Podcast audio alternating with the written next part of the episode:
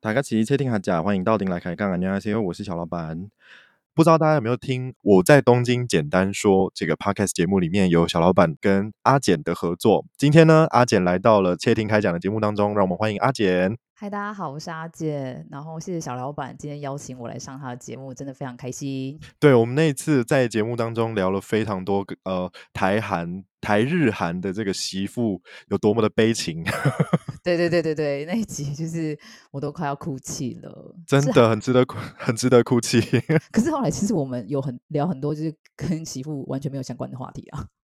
我们聊了很多本土文化，然后还有一些价值观的东西。对，还有那个是就是韩日韩的杀人犯是怎样的不一样这样子。对，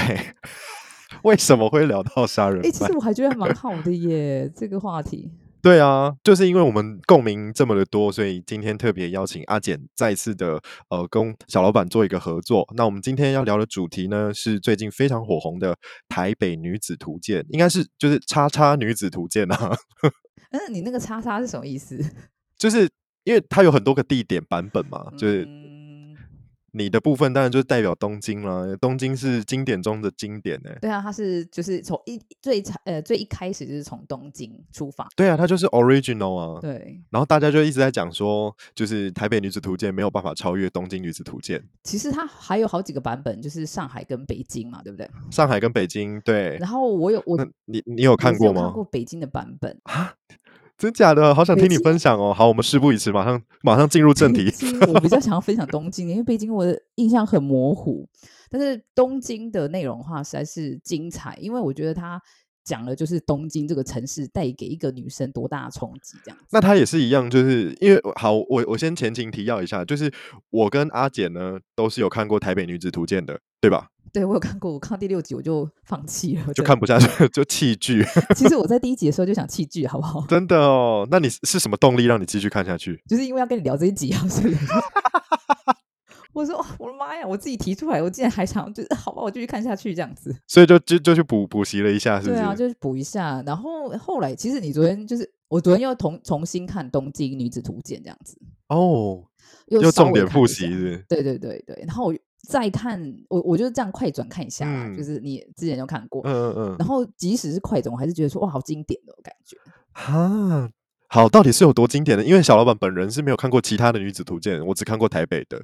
然后韩国还没拍嘛，所以就我也还没看。但是我们接下来就是在我们节目的后半段会讨论一下，我们对于诶如果首尔拍了的话会长怎么样？那首先我们先讨论一下东京的部分，请阿简先为我们 分享东哎京，你觉得经典是在在哪里？这样呃，东京我觉得最大的地方就是可以让我有共感的感觉，就是因为我也是从台湾去东京，就是来东京这个城市嘛，对不对？然后它啊有很、就是一个一样外地人的嗯感对，觉。然后它有很多地方会让我觉得，哎，我在二十岁的时候，然后就是受到这些洗礼，然后三十岁的时候又是受到这些洗礼，这样子。所以你很久以前就到东京去了，哦我二十出就来东京了，二十出，所以是两年前吗？啊对啦，就是你知道这两年的洗礼就很快，就让我成为一个很成熟的大女人，这样。就有非常多的，就是浓都浓缩在这两年这对样。，对对，太快了哦我孩子都生了，有没有 真的哎，太 一个快八了。岁。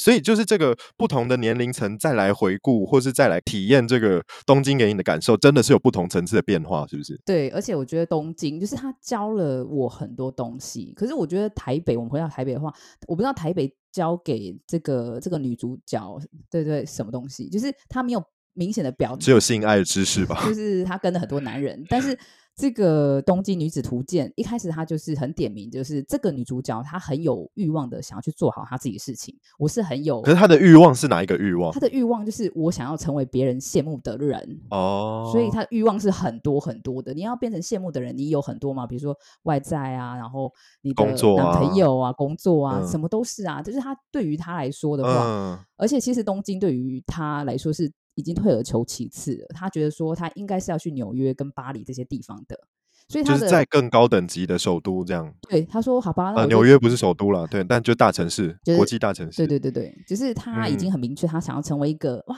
天呐，你是在东京生活的人呢、的那种时尚尖端对的欲人，望，他已经很明确的。然后嗯他去了之后，呃，东京很大嘛，然后这部戏里面它有带出很多，不是只有东京，东京有很那二十三区啊，嗯那还有三英市啊、吉祥市啊，就是这些地方，每个地方又有它的特色，然后每个地方又让女主角学会一些东西。她用她从一个非常就是有点熟悉又不太熟悉的人，慢慢就是蜕变成一个很就是洗礼成一个都会女子这样子。我前一阵子哦看过一个那个日本的综艺节目，然后呢，它是有点类似，它就是一集大概两个小时，然后它浓缩了一个呃，算是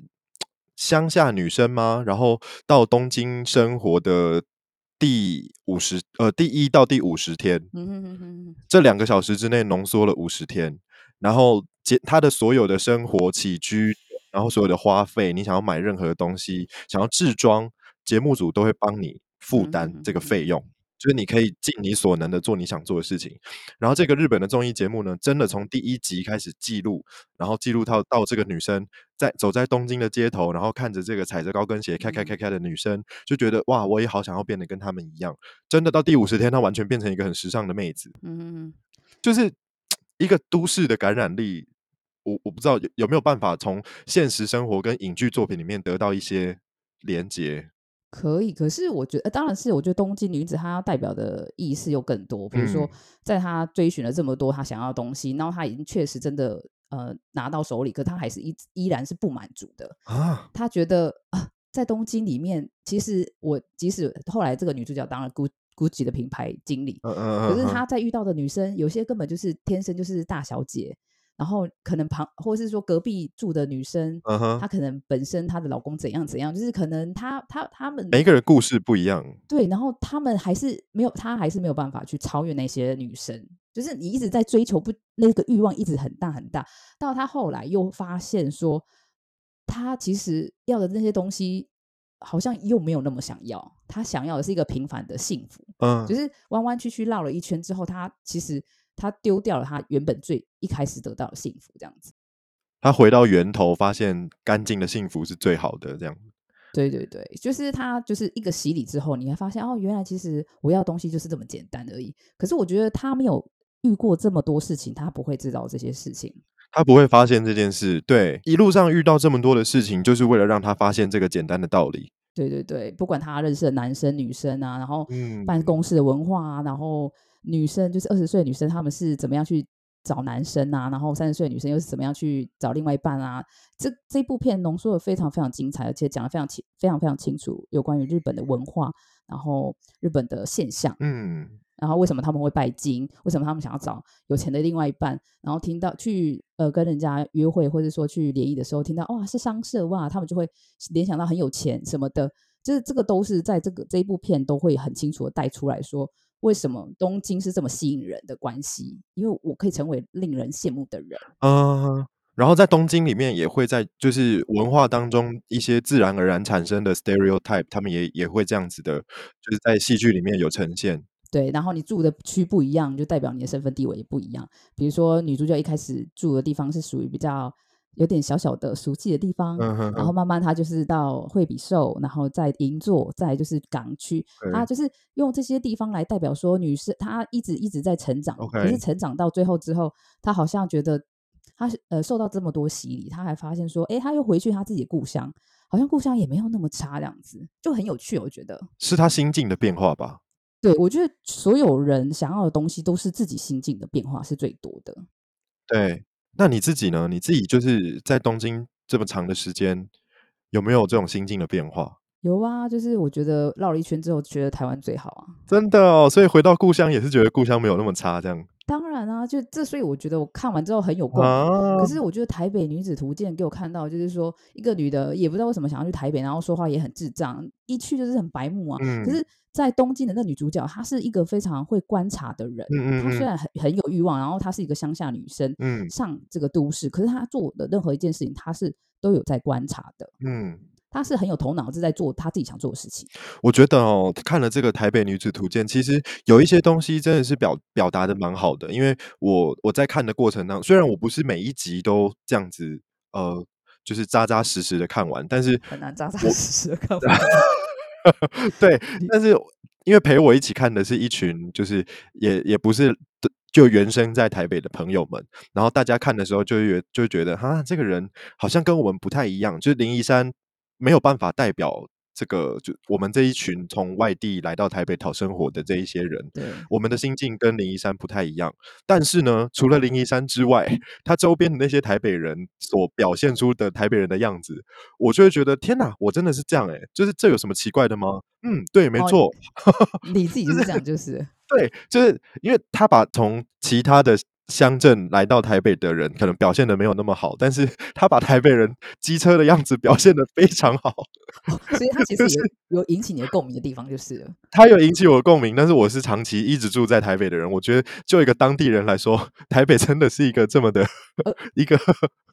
蛮机车的的地方。其实我觉得，虽然我常常一直在讲哦，我住在台北二十几年，然后 嗯，从来没有离开过台北。我觉得台北给我很多东西，但是呢，有一些刻板印象，真的讲白了就是刻板印象，大家会给我们贴标签的这些刻板印象，我们真的好像就是这样。哦，你是台北人吗？对啊，比如说它对里面有一集，它里面有一集不是那个小阿姨，她是小三这样。嗯哼哼哼哼哼哼，对对对，她她姨丈姨丈在外面，然后偶尔才回他们家，然后她表妹就跟她说，真正的台北人是不会管人家闲事的。 哦，对啊，可是东京人这句话真的，这句话真的戳到我心坎呢、啊，真的吗？日本人，嗯，东京人，我觉得还是比较都会的人会比较不太管隔壁的事情，是真的。可是我觉得东京人或者是泛就是整个日本人来说，他们应该是觉得那是礼貌，哦，对，而不去打扰人家，不去关心人家的隐私。嗯，但是台北人是真的自扫门前雪，就觉得嗯，关我屁事。哦，就跟韩国人是一样的道理。对对对对对对，韩国人更是如此。但那真的就是另一个层次的关我屁事。但是台北人真的是啊，哦，他这样哦，哦，那哦，那那是他家的事。我们还是会抱着一点点看八卦的心态，但是就是不会伸手去管。可是林一山刚来的时候，他那个台南人的热情真的是一览无遗，他还是很想要改变这一切。他甚至还去跟他小阿姨恳谈，你知道吗， 就是可是我觉得他是白目，哎诶我不需要说，因为林一山他出生跟我一样，我是台南永康人哦，你本人就是台南永康人吗？ ，yes，所以我看完之后，我就是想要甩他巴掌，说最好是这样子，我才不像就你是这永样康人没有如此，是不是？并没有这样子好吗？他就是白目兼智障好吗？台南人才不会去管别人闲事，就是你跟别人是小三又怎样？Who cares 啊？真的哦，所以其实也没有这么的，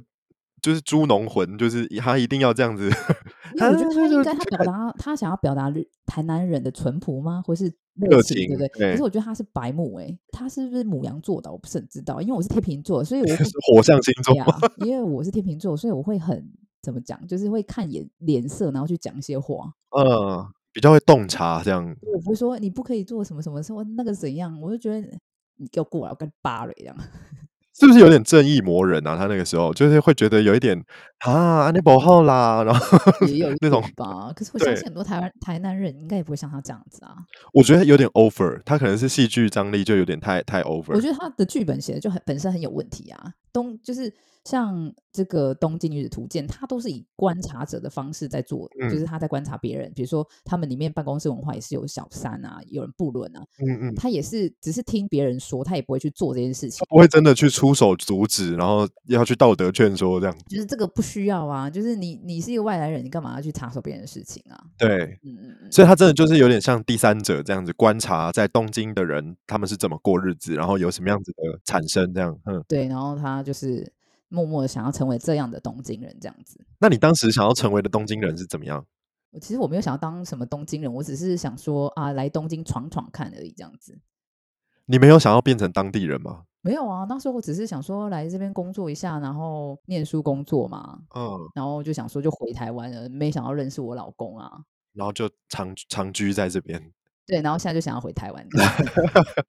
台湾台湾比较温暖啦，但是就是时尚啊，或者是那种比较夺人眼球，当当然还是东京比较厉害。可是嗯，台湾真的是比较温暖，我觉得可。是当你习惯了这些这么那个什么奇花的世界之后，你又回到这么单纯的地方，你反而觉得哎蛮好的。可能是我觉得就是你说的年纪之中会有那种心境的转化。嗯嗯嗯，不同的年纪有不同层次的体会，然后你可能在这么风风华的地方待过了之后，你会觉得单纯跟淳朴是好的，就是嗯反而就是最最不让自己觉得心累的那种状态。对对对对对，对啊，就是你出去外面真的把自己打扮的好好的啊，然后是不头是发啊什么之类的，东京然压后力很然大后，身体要香香的啊，对啊，味道嗯是不是很重要？味道很重要，然后身体要香香的，然后你一定要把身上的毛都刮干净，对，嗯，毛都刮干净，然后看起来很光滑，然后味道香香的，是很重然要的后头事发也情。要柔顺啊，然后就是你要怎么样，就是要蓬很啊，美呀、连当个妈妈都要那么痛苦。 当妈妈压力已经够大了。对你不知道，可是妈妈们也有分区啊，比如说二三区里面哪一个区的妈妈就是特别的怎样啊？美丽，对，那很有趣哦。真的假的？所以有特别喜花的妈妈吗？会集中在哪里？呃，港区，港区二三区的算是非常很多政商名名流会住在的地方，港区哦，信义区的概念，对，呀、对，信义区妈 妈而且港区的住的人只跟港区的人结婚，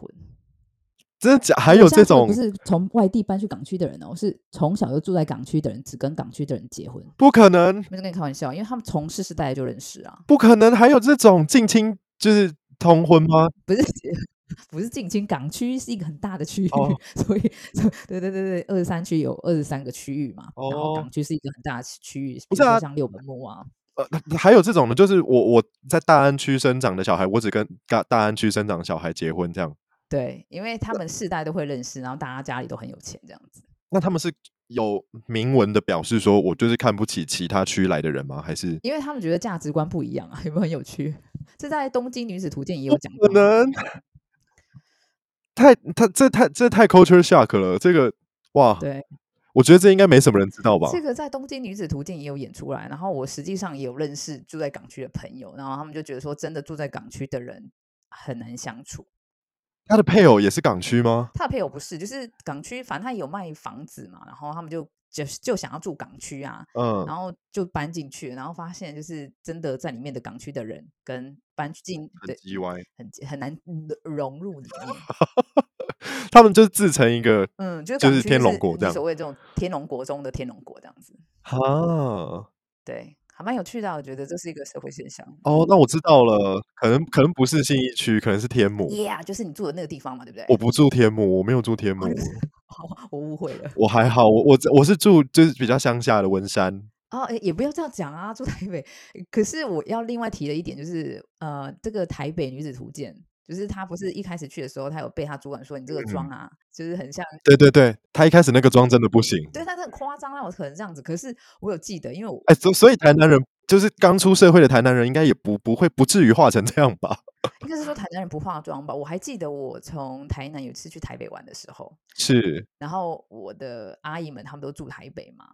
其实我是从台北搬下来的啦，然后我就一直住在南部这样子。嗯哼然哼，后我就回台北的时候，然后就染嗯了染头发。然后你知道我阿姨那时候跟我说什么吗？她就说为什么要染这种很俗气的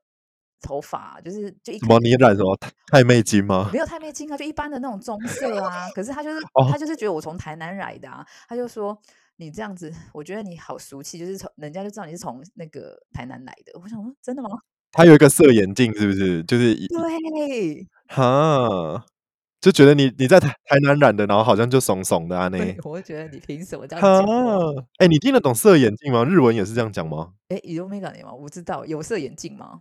对对对对对对，韩文是讲色眼镜，就是刻板印象。啊，有类似这嗯样嗯子，嗯对，对对对对，反正就是这这种，它自然而然就是会推断的这这这个感觉。对，可是我反而来东京的时候，那时候也没有人这样子笑我啊。可是你有跟他说你是从台湾来就是的、台湾的，并非首都圈来的吗？嗯哦还是，Nobody cares，好不好？应该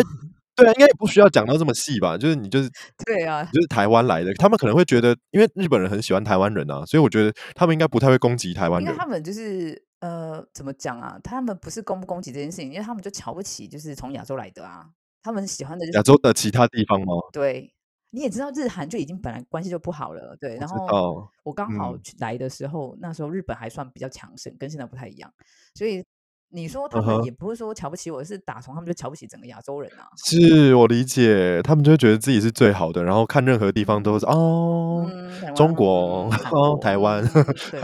哦，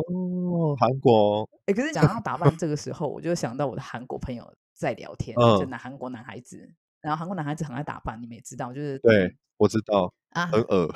就是他们打扮的甚至比女生还要还要精致。对。然后我有几个呃韩国男生朋友，就是他们都是在就是念那种时装科的这样子，哦他们就说他们在比较，他们很喜欢比较啦，台日韩三个地方女生。他说长得最好看的呢是台湾女生，台湾人、嗯对，绝对。然后打扮最好看是日日本女生，就是很会打扮。然后呢，然后韩国女然后只会穿名牌的是韩国女生，他倒没有说，他就说韩应该是说台湾女生的长相是最平均的，对，就是都你不会出错，就是几乎每个女生都可能去的也都刚好蛮漂对亮的吧。他就说，就是你会觉得他们去 clubbing 的时候，就会看到女生，就是啊，台湾女生都很嗯一清一色都漂亮，对对对。呃，然勾追后勾追啊，那，嗯嗯嗯韩呃日本女生的长相没有说到很漂亮，但是很会打扮，所以你会整个觉得就很加分。打扮的很好，整体分数很高，这样、嗯，但是他们还是有说他们喜欢韩国女生的长相。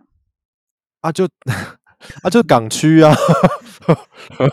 对啊，港区就跟港区的交配啊，韩国就跟韩国的交配啊， 对，是一样的道理。你就看不起别人呗、对，但是就是他们就是有这样子划分，可是我觉得韩国女生的落差很大哎、对，韩国女生的落差很大，这就是我接下来要讲的。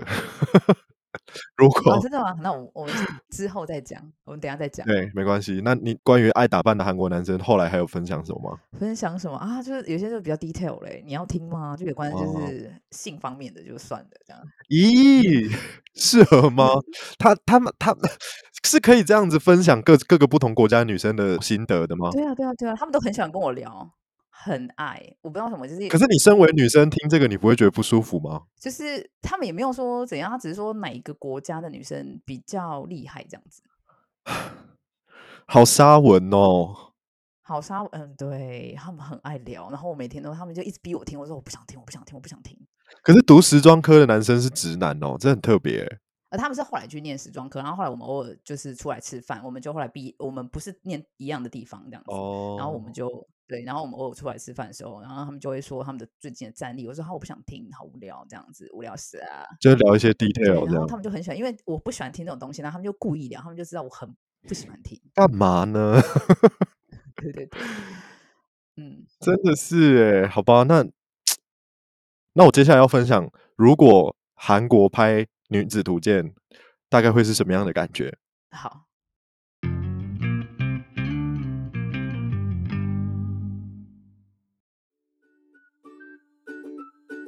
Hello，各位听众，大家好，我是小老板，好久不见了，感谢你还继续收听泡菜番薯的窃听开讲。希望这一集我和阿简准备的内容你会喜欢。下一集呢，小老板就要跟你分享我的想象。首尔如果也拍了女子图鉴，会长什么样子呢？有什么样子经典款式的女孩子会出现在这个首尔女子图鉴里面呢？千万不要错过喽！如果喜欢泡菜番薯直播的窃听开讲，欢迎您在各大 podcast 收听平台上面订阅，并且追踪泡菜番薯的 IG 以及 Pinkoi 设计馆、Apple Podcast 和 Spotify，也别忘了给我们留下五星的好评。我是小老板，我们下次见，拜拜。